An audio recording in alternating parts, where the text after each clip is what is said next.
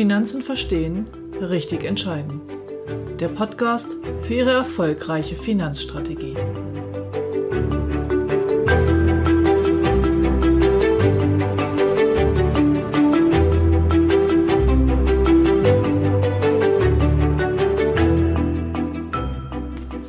Heute geht's um dies und das, was mich so umtreibt, an welcher Stelle ich gerade stehe und welche Bücher ich diesen Sommer gelesen habe.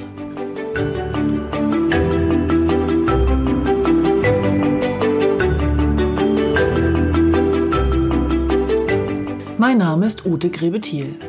Ich bin Ihre Gesprächspartnerin in allen Finanzfragen, von Geldanlage über Altersvorsorge bis zu Versicherungen. Ausgehend von Ihren Vorstellungen zeige ich Ihnen, welche Möglichkeiten Sie haben. Dazu greife ich auf Produkte aller relevanten Anbieter zurück. Sie entscheiden, was ich für Sie umsetze. Hallo und herzlich willkommen. Wie versprochen, die nächste Episode von meinem Podcast Finanzen verstehen, richtig entscheiden am 28. August. Hm, jetzt stehe ich hier. Ich habe im Moment gerade eine Phase, ich würde sagen, bin echt ein bisschen am Tiefpunkt. Ich weiß gar nicht so genau warum. Mir geht es oft so nach dem Sommerurlaub, wenn ich weg war, wenn ich andere Sachen gesehen habe, wenn ich Freizeit hatte, schönes Wetter, dass ich, wenn ich dann wieder zurück in meinen Job und meinen Alltag komme, mich erstmal sortieren muss, dass ich gar nicht so genau weiß, wo ich anfangen soll. Und mir wird dann manchmal auch alles zu viel, weil ich bin ein ziemlich kreativer Kopf, habe 5000 Ideen und an der Stelle stehe ich gerade. Ich habe tatsächlich auch diese Woche ein paar Treffen und Meetings abgesagt, deren Inhalte durchaus wichtig sind, aber die nicht so dringend sind, dass es unbedingt jetzt hier in dieser Woche passieren musste. Ziel war es für mich, den Kopf frei zu kriegen, ein bisschen Zeit zu haben, nachzudenken.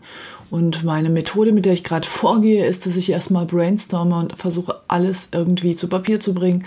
Oder besser gesagt, ähm, einzutippen, weil ich ja eher so ein technikorientierter Mensch bin ähm, was ich machen möchte, was noch ansteht, was offen ist, ähm, sowohl privat als auch beruflich, welche Themen mich gerade bewegen. Heute wird es hier ein bisschen eine Plauderstunde. Ich schütte Ihnen einfach mal mein Herz aus. Also diejenigen von Ihnen, die hier auf äh, ganz komprimierte Finanzinhalte gehofft haben, die bitte ich dann einfach vorzuspulen und nächste Woche wieder einzuschalten.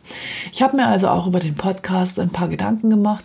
Inhaltlich war es mir damals, als ich angefangen habe, ein Anliegen, die Struktur der Beratung einfach mal wirklich ähm, Stück für Stück und in einzelnen Schritten hier aufzuzeigen. Und damit bin ich im Grunde genommen durch. Eigentlich ist es eine kleine Podcast-Serie, die Sie, wenn Sie wollen, immer wieder von vorne hören wollen, können. Zumindest mal so die ersten, weiß ich die gar nicht, 30, 40 Folgen. Ähm, ich habe mich auf jeden Fall entschieden, weiterzumachen. Ich möchte auch wöchentlich weitermachen, wenn es mit so viel wird, was in manchen Phasen meines Lebens so ist dann werde ich vielleicht auch mal 14-tägig sein. Das weiß ich noch nicht. Aber vom Grunde her macht mir das viel Spaß.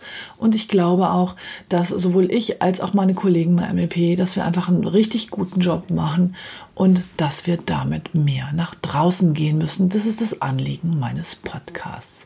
Ja, was treibt mich gerade so um? Wir haben einen neuen Bereichsvorstand, das erzählte ich, glaube ich, schon seit Anfang des Jahres. Da geht es halt um die Medizinerthemen. Wie berate ich Ärzte wirklich als Unternehmer und unternehmerisch. Und wahnsinnig spannendes Thema, bin hochmotiviert da mitzumachen. Aber auch das stockt gerade so, weil wir einfach in einem Umfeld eines großen Konzerns unterwegs sind. Und Sie müssen wissen, einer meiner Hauptantreiber, einer meiner tiefsten Glaubenssätze ist zack, zack, mal eben schnell. Und das funktioniert in so einem großen Unternehmen einfach nicht. Und Geduld ist nicht meine Stärke. Also auch da ist gerade so das Gefühl, auch noch mit Sommerpause und allem drum und dran und Corona, dass es einfach irgendwie nicht so schnell weitergeht, wie ich mir das wünsche. Na gut, lange Rede, kurzer Sinn. Also mit dem Podcast geht's weiter. Ich bin heute hier eigentlich nur, um mich zu melden, weil ich es versprochen hatte am 28. August. Ähm, wie gesagt, ich sortiere mich gerade ein bisschen. Nächste Woche wird eine Episode erscheinen mit ein Interview mit Jörg Benker und Philipp Schwedhelm. In einer der letzten Episoden habe ich das Buch Profi sein nicht nur im Sport vorgestellt Und hier habe ich jetzt mal MLP-Berater und Kunden aus einer ganz speziellen Nische im Interview, die ein bisschen erzählen, wie sie einander kennengelernt haben und wie es auch dann zu dem Buch kam. War sehr nett, hat viel Spaß gemacht. Da können Sie sich dann nächste Woche schon mal drauf freuen. Und damit habe ich auch gleich eine gute Überleitung zu dem, was Sie in Zukunft hier erwartet. Ich werde weiterhin natürlich immer wieder Finanzthemen bringen und wahrscheinlich auch saisonal, wie es gerade passt. Ich werde vermutlich irgendwann auch die Beratungsphilosophie nochmal wiederholen, also einfach updaten. Natürlich ähm, ist es auch ein ständiger Prozess, ein unendliches Spiel, was sich verändert, so dass man hier sicherlich auch ab und zu mal wieder die ein oder andere Episode auffrischen kann, indem man sie nochmal neu aufnimmt. Aber ich habe eben auch vor, in Zukunft hier einfach Kundenstimmen in den Podcast zu holen und Geschichten erzählen zu lassen von Kunden und Beratern und gemeinsame Geschichten, um hier an praktischen Beispielen auch nochmal den Mehrwert der Beratung und dieser Kundenbeziehungen nach draußen zu tragen, was ich bisher ja eigentlich nur auf der theoretischen Ebene gemacht habe. Gleichzeitig bin ich auch noch Führungskraft. Ich bin Geschäftsstellenleiterin, habe ein Team von mit allen zusammen von ungefähr 18 Leuten aktuell. Ähm, auch das treibt mich sehr um. Moderne Führung. Wie geht man daran? Was ist meine Aufgabe? Wo muss ich kontrollen und führen? Wo muss ich ähm, Freiheiten geben und die Leute so lassen, wie sie sind? Auch das finde ich ist echt herausforderndes Thema. Macht mir auch viel Spaß, ähm, ist aber auch eine Menge Verantwortung und manchmal eben ziemlich anstrengend. Dazu kommt dann noch, dass ich eine 17-jährige Tochter habe, die gerade spontan mal die Schule gewechselt hat, was mich eigentlich sehr stolz macht, was aber auch ein bisschen Aufwand mit sich gebracht hat. Ich habe eine 82-jährige Mutter, deren einzige Tochter ich bin, die im Grunde auch nicht mehr alleine klarkommt, wo ich auch in der Verantwortung stehe. Naja, ich will hier nicht rumjammern, ich mache das ja auch alles gerne, habe aber gerade im Moment halt einen Punkt, wo ich mich sortieren muss, weil es alles sehr, sehr viel ist. Und deshalb auch heute hier ähm, erzähle ich Ihnen das einfach mal, um dann zu gucken, wie es weitergeht. Also, worauf will ich hinaus? Ich möchte also in Zukunft auch mehr Interviews in den Podcast holen. Ähm, vielleicht auch mal mit externen Gästen, aber mir geht es ja eigentlich eher darum, hier die Berater-Kunden-MLP-Geschichte zu erzählen. Ja, das ist der aktuelle Stand. Dann noch mal vielleicht ein paar Lesetipps. Ähm, Bücher, die ich diesen Sommer gelesen habe, neben Profi sein nicht um Sport, das habe ich auch gelesen, ähm, habe ich gelesen Radikal führen von Reinhard Sprenger und äh, Das unendliche Spiel von Simon Sinek. Beides Bücher, die mich doch sehr stark berührt und bewegt haben und die einfach, ähm, naja, wie soll ich das sagen, die Dinge aus einer ganz anderen Perspektive betrachten, als ich sie im Moment erlebe, als ich sie draußen in der Welt erlebe, als ich sie in Corona-Zeiten erlebe und auch ganz anders, als ich sie im Konzern MLP erlebe.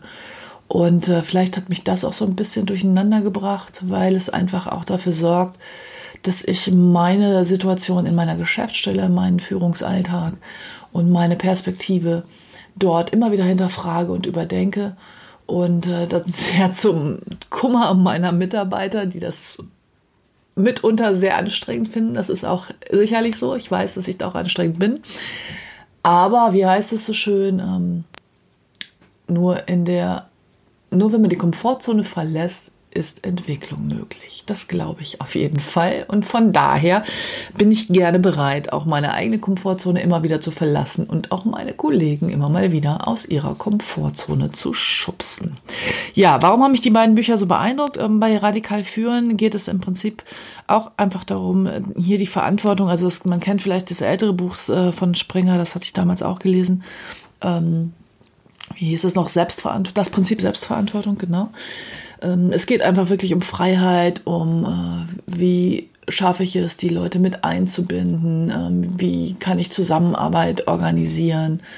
Dann hat er die ähm, Transferkosten, wie minimiere ich die, naja, es gibt halt äh, diverse Ansätze in diesem Buch, ähm, die, finde ich, äh, wirklich überdenkenswert sind und die aber in der modernen, in der aktuellen Wirtschaft noch lange nicht so gelebt werden, wie sie vielleicht gelebt werden sollten.